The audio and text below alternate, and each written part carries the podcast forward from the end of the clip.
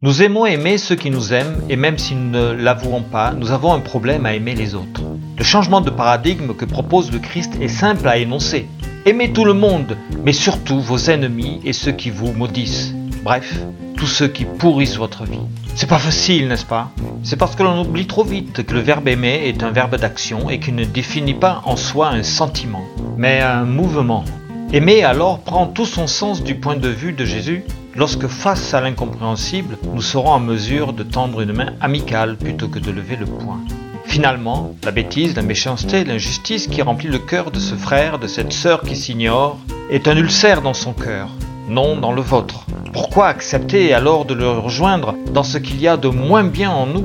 L'Évangile nous libère afin que nous libérions à notre tour, afin que nous bénissions et que nous fassions du bien à ceux qui souffrent. Pensez-y. C'est aussi une manière d'honorer notre statut de chrétien, d'héritier du Christ qui éclaire le monde, tout le monde.